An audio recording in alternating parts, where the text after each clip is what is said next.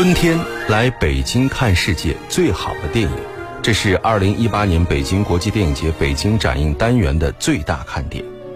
本届电影节包括主竞赛单元天坛奖评奖开幕式、北京展映、北京策划、主题论坛、电影市场、电影嘉年华、闭幕式及颁奖典礼七大主体活动，以及电影音乐会、网络电影单元、电影沙龙、新片发布等等三百余项活动。其中，北京展映单元饕餮系列重映了美国科幻巨片系列《侏罗纪公园》和《侏罗纪世界》，让观众大呼过瘾。那么，在前两天的节目当中，我们已经分享了前两部《侏罗纪公园》。其实，在二零零一年暑期档，《侏罗纪公园三》就曾经在全球上映了。那么，您还记得这部影片吗？大家好，这里是今晚我们说电影，我是英超。今天我们在永恒记忆单元一起来分享好莱坞影片《侏罗纪公园》第三部的故事。第一集的辉煌让斯皮尔伯格名利双收，第二集的不尽人意让斯皮尔伯格泪别侏罗纪。在一片质疑声中，他退出了《侏罗纪公园》第三集的导演工作，而转任制作人。当这部曾经创造历史的电影系列推出第三集的时候，也正式进入后斯皮尔伯格时代。曾经执导《勇敢者的游戏》的导演乔·庄斯顿接过了恐龙时代的接力棒。当年，乔·庄斯顿联系了自己的朋友斯皮尔伯格，表示自己一直都有兴趣要为《侏罗纪公园》拍摄一部续集的想法。斯皮尔伯格当时打算亲自执导第一部续集《侏罗纪公园：失落的世界》，于是他同意，如果会有下一部续集，将会由庄斯顿来导演。除了要更加独立，并且包含许多会飞的爬行动物以外，庄斯顿对第三部电影从没有过任何具体的概念。一九九九年八月，影片获得了开拍许可，克雷格·罗森堡编写了一个剧本，斯皮尔伯格也构想了一个早期的故事线索。之后，剧组请来新的编剧，撰写了一个涉及无齿翼龙飞离小岛，导致美国本土接连出现有人被害的剧本。这个故事之中，艾伦·格兰特将与包括比利·布伦南在内的多人展开调查。他们的飞机在生活有恐龙的岛上摔机坠落，同时本土呢也开始进行调查。其中有关无齿翼龙的笼子以及实验室中与迅猛龙遭遇的情节要更长也更复杂，比如调查组误入翼龙的孵化场过夜，而翼龙悄悄地进入进行偷袭等等。这个版本已经搭建了外景，制作了服装和道具，但是庄斯顿在美国著名导演、编剧大卫·凯普的建议下，于电影开拍五周前推翻了整个方案，要求换成一个救援任务式的剧情，于是就有了我们今天要分享的这部电影的故事。经典展映，安红，我想你。安天坛奖对决，老哥呀。到哪里都吃饭。国际电影嘉年华，二零一八年四月十五日到二十二日，第八届北京国际电影节震撼来袭。北京文艺广播，今晚我们说电影，倾情打造第八届北京国际电影节精彩展播特别节目。《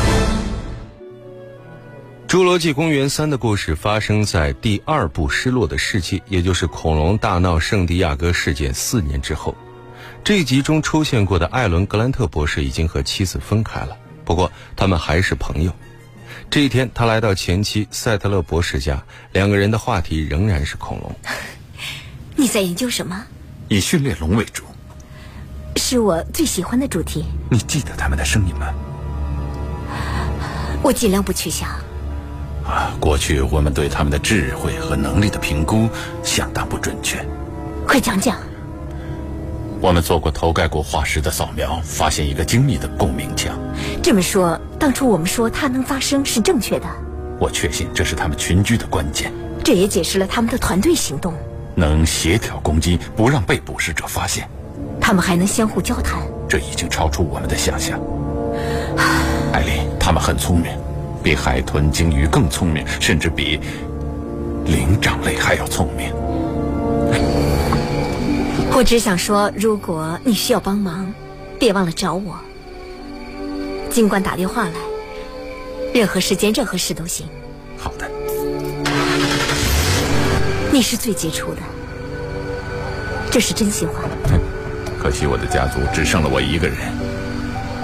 第二天，格兰特来到大学进行有关恐龙的讲座，会场里座无虚席。经过多次的前腔研究，我们确定了上颚和喉头的关联，以此推断。注意，这只是推断。训练龙是可以发生的，由此可见，这是巨大的进化。训练龙它凶猛、聪明，而且有社交能力。他们知道分组出去猎食，并且能互相协调。如果洪水没有使他们灭绝的话，我想如今控制地球的生物很有可能不是人类，而是训练龙。我希望这能引起你们的兴趣。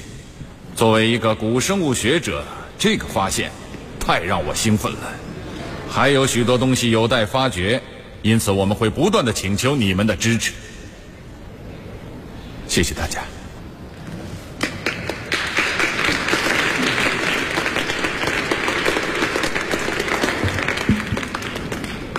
非常感谢格兰特博士。现在大家有什么问题吗？格兰特话音刚落，大家都纷纷举起了手。很好，那么谁有和侏罗纪公园无关的问题呢？或者是和我未参与的圣地亚哥事件无关的问题呢？这时，大部分人都放下了手。您的问题，训练龙的理论很好，但都是猜测，对不对？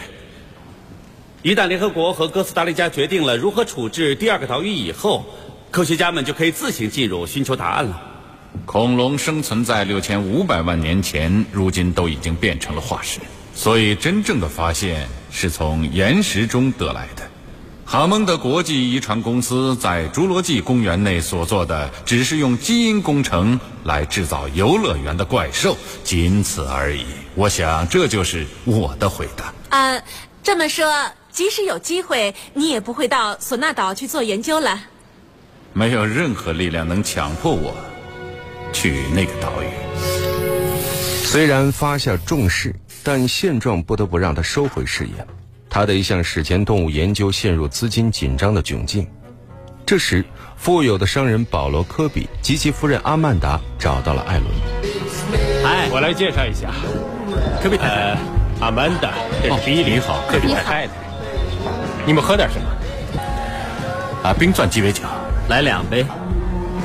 我们很崇拜你的工作，非常具有启发性。阿曼达和我喜欢户外生活，我们几乎参加过所有的探险团，去过尼罗河、加拉帕戈斯群岛、喀拉昆仑山脉。对对对，我们甚至预定了月球首航之旅。所以在我们结婚纪念那天，我们想来一点特别的活动，那种一生都难忘的事。所以，我们包了一架飞机到索拿岛去探险，希望你们做我们的向导。您的酒。谢谢你的赏识，可我很忙。不过我倒是可以介绍几个非常合适你的人给你。不不不，你最合适。你曾经面对面见过他们，谁也无法与你相比。可是按照规定不能低飞，所以你根本看不到什么。哦，是吗？有意思的是，他们甚至特许我们可以低飞。多低？呃，我不是飞行专家，但我知道可以飞得比别人低的很多。据我所知，足够低的，想要多低都行。真难以相信，因为我的公司经营进出口业务，我结交了不少高层朋友，连哥斯达黎加的政府也不例外。你的参与对我们非常重要，因为这是成功的关键。可别太太，当然了，我们也愿意捐款支持你的研究，博士。任何数目都行，格兰特博士。告诉我。要多少钱？一方面酬劳颇丰，一方面又得知不用着陆小岛。好了伤疤忘了疼的艾伦接受了他们的邀请，然而事情却朝相反的方向发展。尽管格兰特提出飞机不能直接降落在小岛上，然而不幸的是，由于恐龙干扰，他们的飞机在安全降落前损毁，一头撞进了岛上的丛林。就在飞机上人员惊魂未定之际，一群不知名的恐龙包围了飞机。虽然他们逃过了恐龙的袭击和追赶，但随行人员损失惨重。格兰特气愤地给了保罗一拳。啊！不不不，请你别打了，别打他了，别打了，停下！你最好给我一个解释，科比先生。我们给所有的人打过电话，试过所有的办法，谁也不管我们。哥斯达黎加政府说这里是禁飞区，美国大使馆，我们自己的大使馆，居然叫我们接受事实，你能相信吗？你们让十二岁的小孩单独去滑伞，不是，他不是一个人，他和我朋友一起。本西德布兰德，我和保罗一年前离婚了。那为什么要找我？他说需要找曾经到过岛上的人。是的，可是我没叫你去绑架。听着，我从来没来过这个岛。你书都写了，怎么会没有？他书里写的是努布拉岛，而这里是索纳岛，两个地方，懂吗？你是说有两个不同的恐龙岛？好了，没你的事。他们失踪有多久了？八个星期，将近八个星期。比利，我们到飞机里尽量多拿些东西，然后朝海边走。格兰特博士，找不到儿子，我们绝不离开。你可以自己去找，也可以跟着我们，但别拖后腿。无论怎么样。到头来恐怕还是死路一条。格兰特和比利走了，只剩下保罗夫妻和他们带来的尤德斯基。那么，现在该怎么办？还是去找你儿子，但是和他们走同一个方向。好主意，好主意。与此同时，他还发现，经过八年的自然进化，恐龙中最聪明的速龙竟然拥有了自己赖以交流的语言。这一次，他的对手不仅凶恶，而且更为狡猾，而且他们万万没想到，最恐怖的事情还在后头，因为恐龙已经聪明到会设置陷阱捕捉人类。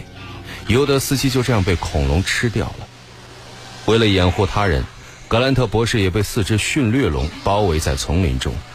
就在他觉得无法逃脱的时候，突然有人扔出了瓦斯弹，驱散了恐龙，并且冲出了一个小男孩，迅速拉起格兰特就跑。进入了一个飞行器的残骸之中。等一等！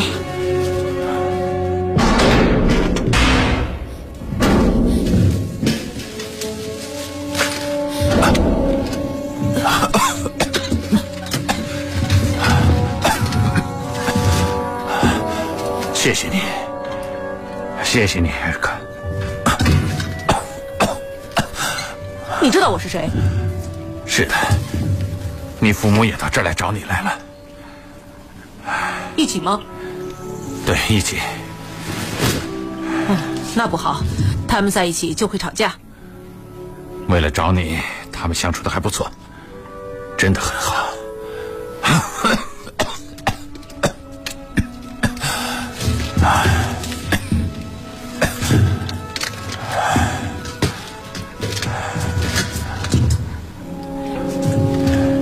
格莱特，你来这儿干什么？你父母要我一起来的。随后，格兰特吃着罐头和艾瑞克聊了起来。你的两本书我都看过，我喜欢第一本。以前你在岛上的时候，嗯，你挺喜欢恐龙的。以前他们没有要吃我。遗传公司搬走时留下不少东西，有武器吗？没有，我刚才还用了最后一个瓦斯弹。谢谢你救了我。这时，格兰特发现了一瓶恐龙尿，小心一点，那是暴龙的，会把小的恐龙吓跑，却会把更大的吸引来。这是暴龙的尿，你是怎么弄来的？还是不知道的好。甜点。好。你在岛上能活八个星期，真的让我很惊讶。才过了八个星期，你还活着，这是最重要的。幸好有你，我还活着，跟你有了这个共同点。你看过马博士写的书吗？嗯，看过。怎么样？嗯，我我也说不好，我觉得有点唠叨，而且嗯没头没脑的。他好像自以为高人一等。这下我们有两个共同点了。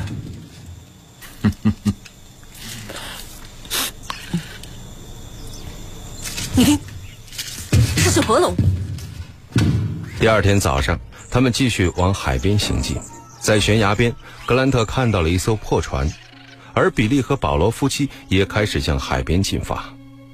突然，艾瑞克听到了卫星电话的响声，他认定父母就在不远之处。随后，一家三口相见，拥抱在一起。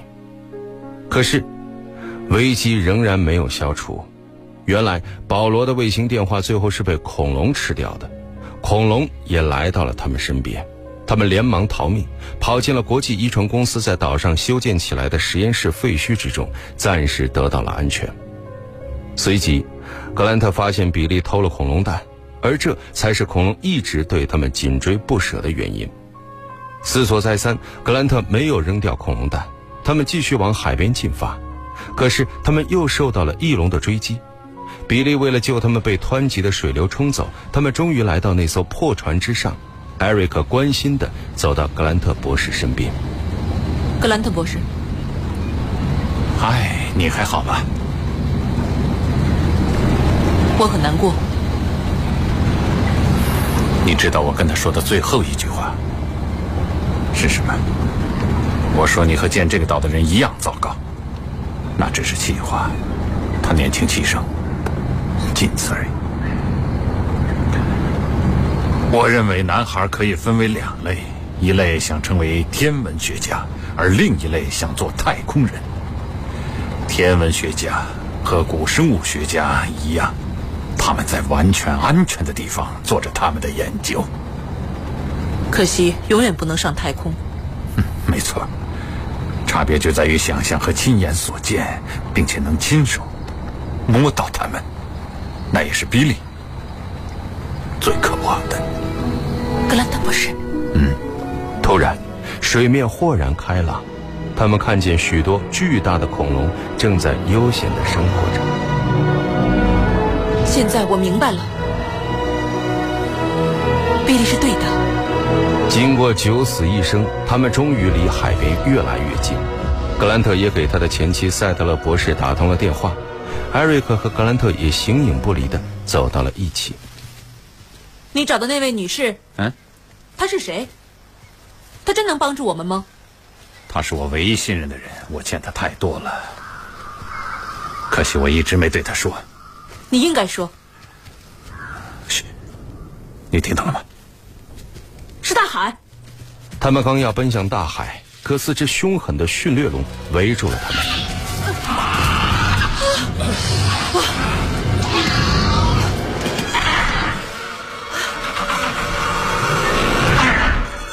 他在向我们要蛋，否则我们早就死了。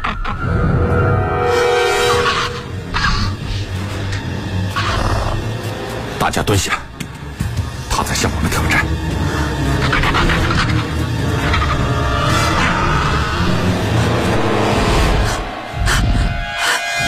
他以为你偷了蛋，到我后面去。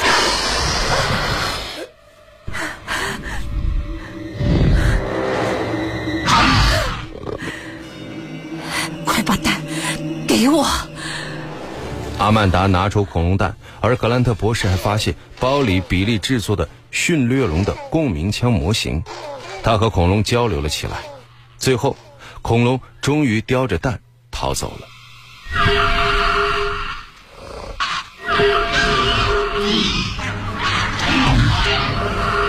不，不对，要发求救信号。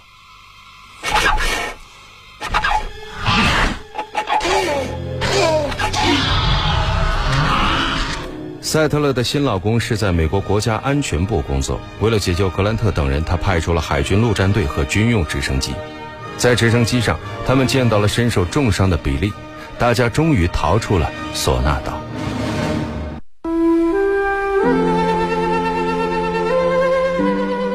一扇窗，一扇门，一片光影，一个故事，一个世纪。今晚我们说电影《永恒记忆》。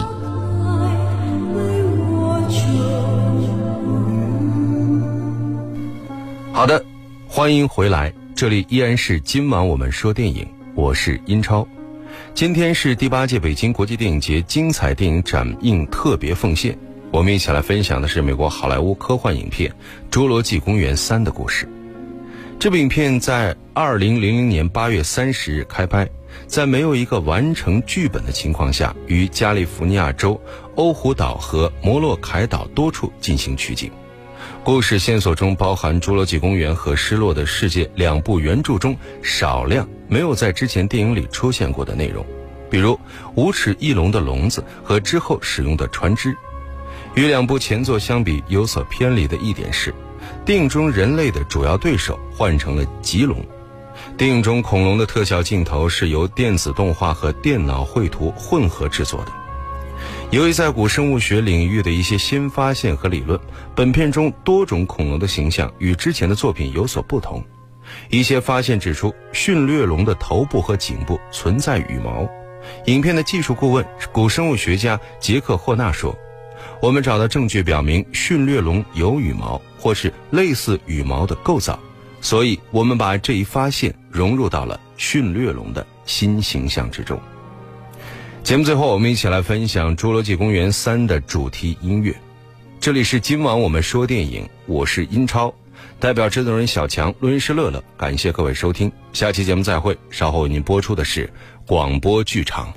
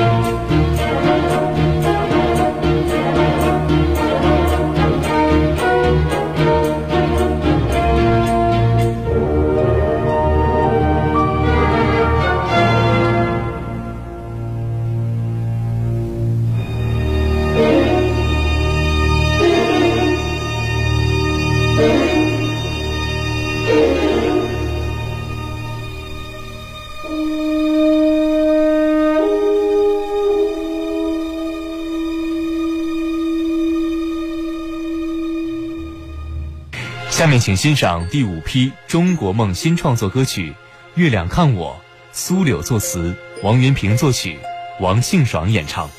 月亮看我时，我会想故乡，一把油纸伞。